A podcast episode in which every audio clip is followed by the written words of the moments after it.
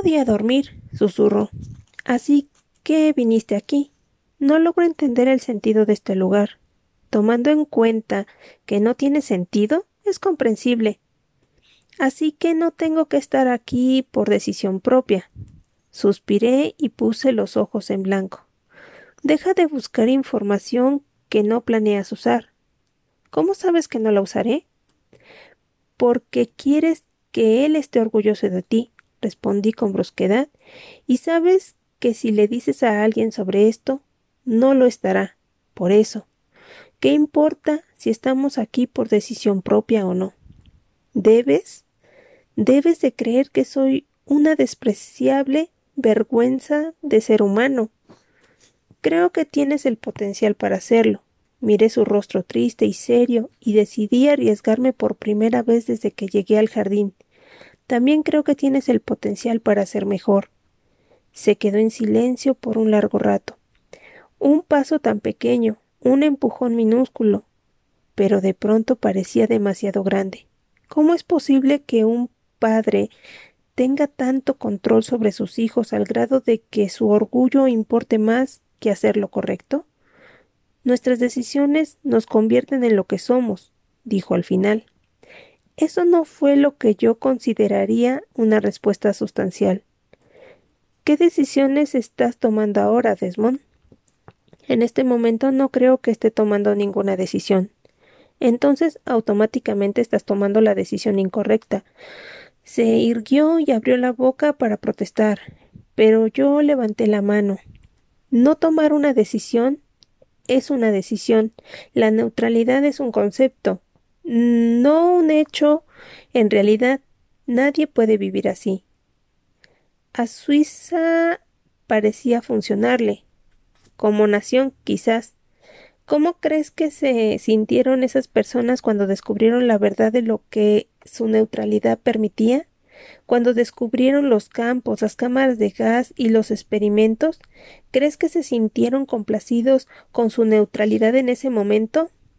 Entonces, ¿por qué no te vas y ya? quiso saber, en vez de en vez de juzgar a mi padre por no darte comida, ropa y un techo cómodo, ¿por qué no vuelves a la calle? No creerás que tenemos códigos para las puertas, ¿verdad? se desanimó y su indignación fue tan rápida como llegó. ¿Las tienen cerradas? Los coleccionistas no dejan que las mariposas vuelen libres. Va contra su objetivo. ¿Podrías preguntar? No es fácil preguntarle nada, dije, repitiendo sus palabras de una semana antes. Hizo un gesto de dolor. Estaba ciego, pero no era estúpido que eligiera ser ignorante de de verdad me enfurecía. Me quité su suéter, lo lancé sobre su regazo y empecé a bajar la roca. Gracias por la conversación. Mascullé mientras avanzaba con rapidez por el camino que baja, que baja hacia el nivel, hacia el nivel principal, desde la orilla del peñasco. Podía escucharlo tropezándose y caminando detrás de mí con torpeza. Maya. espera. espera cerró su mano alrededor de mi muñeca y me jaló. Casi hizo que me cayera. Lo siento. Te estás interponiendo entre la comida y yo. Discúlpate por eso. Si quieres, pero quítate de mi camino. Soltó mi muñeca, pero de cualquier modo me siguió por todo el jardín. Se adelantó para saltar el pequeño arroyo y se estiró para ayudarme a mantener el equilibrio desde el otro lado. Algo me pareció a la, a la vez extraño y encantador. Las luces principales del comedor y la de la cocina abierta estaban apagadas, pero una luz tenue brillaba sobre la estufa para cualquiera que necesitara un bocadillo de medianoche. El gran refrigerador, con candado, lo distrajo por un instante. Abrí la puerta de otro más pequeño y observé lo que había dentro. Estaba genuinamente hambrienta pero como la compañía de gente vomitando no estimulaba mucho el apetito, no encontraba nada que me gustara. ¿Qué es eso que tienes en la espalda? Azoté la puerta de golpe, bloqueando la luz. Pero era demasiado tarde. Se acercó más a mí y me condujo al horno y bajo la luz tenue de la estufa estudió las alas en todo su exquisito y doloroso detalle. En circunstancias normales casi podría haber olvidado cómo se veían. El jardinero nos daba espejos si se lo pedíamos, pero yo nunca lo hice. Sin embargo, Bliss tenía la costumbre de mostrarle a todas sus alas todo el tiempo, para que no olvidáramos lo que éramos. Las mariposas son criaturas que viven poco, y eso también era parte de su recordatorio. Desmond rozó sus dedos con sus dedos las líneas de color café oscuro de las alas superiores color cervatillo que se abrían en trazos que iban convirtiéndose en detalles más delicados. Me quedé perfectamente quieta. Pensé a los pese a los escalofríos que recorrían mi columna en su exploración. No había preguntado si podía hacerlo, pero, claro, era como su padre. Mis ojos se cerraron y apreté los puños a mi costado mientras sus dedos bajaban por los rosas y púrpuras de las alas inferiores.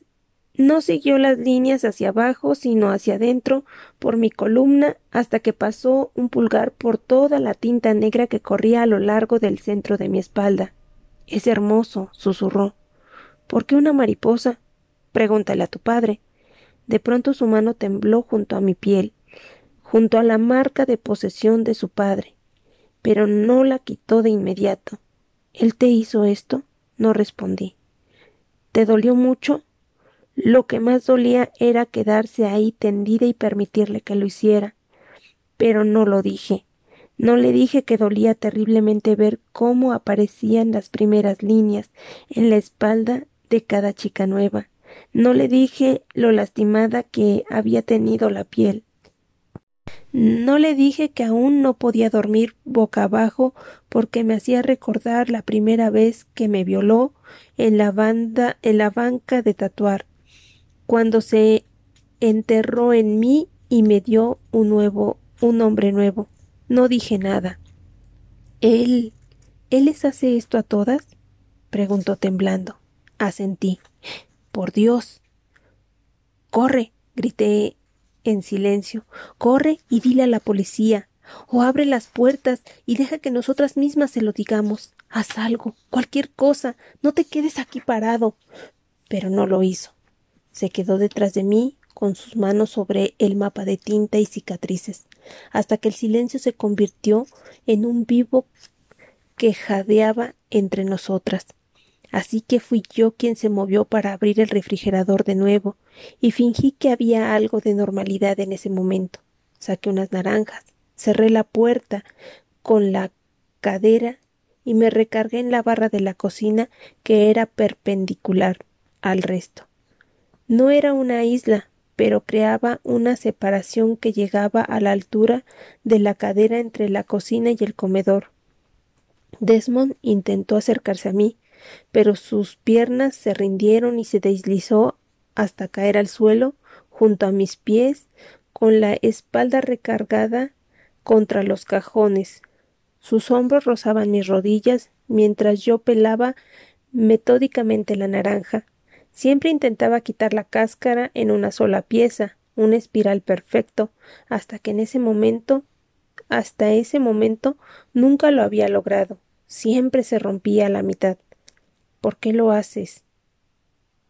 ¿Por qué crees tú? Mierda. Levantó las rodillas e inclinó sobre ella, con sus brazos cruzados sobre su nuca. liberé el primer gajo y lo chupé hasta dejarlo seco, poniendo las semillas en la cáscara conforme las iba encontrando. El silencio creció. Cuando se acabó todo el jugo del gajo, lo metí por completo en la boca y lo mastiqué. Job salía a burlarse de mí por la forma en que comía naranjas, diciendo que hacía que los chicos se sintieran muy incómodos. De cualquier modo, Desmond no estaba mirando. Pasé al segundo gajo y luego al tercero y al cuarto. ¿Todavía estás despierta, Maya? La voz suave del jardinero se escuchó desde la entrada. ¿Te sientes bien? Desmond levantó la vista con el rostro pálido y afectado, pero no se levantó ni dijo nada que anunciara su presencia. Sentado en el suelo junto a los cajones, el jardinero no lo vería a menos que fuera hasta la barra de la cocina y mirar hacia abajo. Él nunca entraba a la cocina.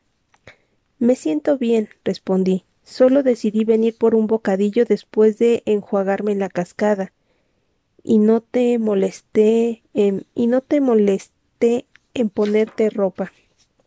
Se rió y entró en el comedor sentándose en la gran silla cojinada que estaba reservada para él.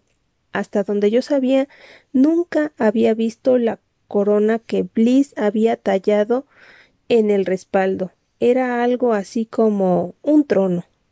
En eso tenía razón.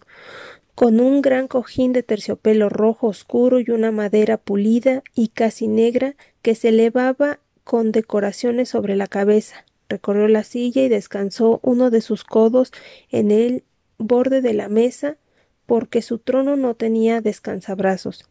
Me encogí de hombros tomando otro gajo de la naranja. Me pareció algo tonto vestirme. Se veía extrañamente casual, sentado en la oscuridad con solo unos pantalones de pijama. Su sencillo anillo de bodas dorado brillaba a la luz de la estufa. No podía decir si venía de dormir en su suite o si había estado con una de las chicas, aunque por lo general no dormía en nuestras habitaciones a menos que su esposa estuviera fuera de la ciudad. Normalmente pasaba al menos parte de la noche en aquella casa que yo nunca había visto, que no podía ver ni siquiera desde el árbol más alto del jardín. Ven a sentarte conmigo. A mis pies, Desmond presionó un puño contra su boca con una expresión herida dejando el resto de la naranja sobre la barra de la cocina, con la cáscara y las semillas, crucé la oscuridad obediente para ir con él a la mesa. Iba a sentarme en la banca más cercana, pero él me jaló a su regazo, con una mano acariciaba mi espalda y mi cadera, algo que hacía sin pensar, mientras que con la otra apretaba de mis manos contra mis muslos. ¿Cómo están reaccionando las chicas a que Desmond esté aquí? Si hubiera sabido que Desmond estaba aquí mismo, dudo que estuviéramos teniendo esa conversación. ¿Están? recelosas, respondí finalmente. Creo que todas estamos esperando a ver si es más como usted o como Avery. ¿Y como cuál esperan que sea?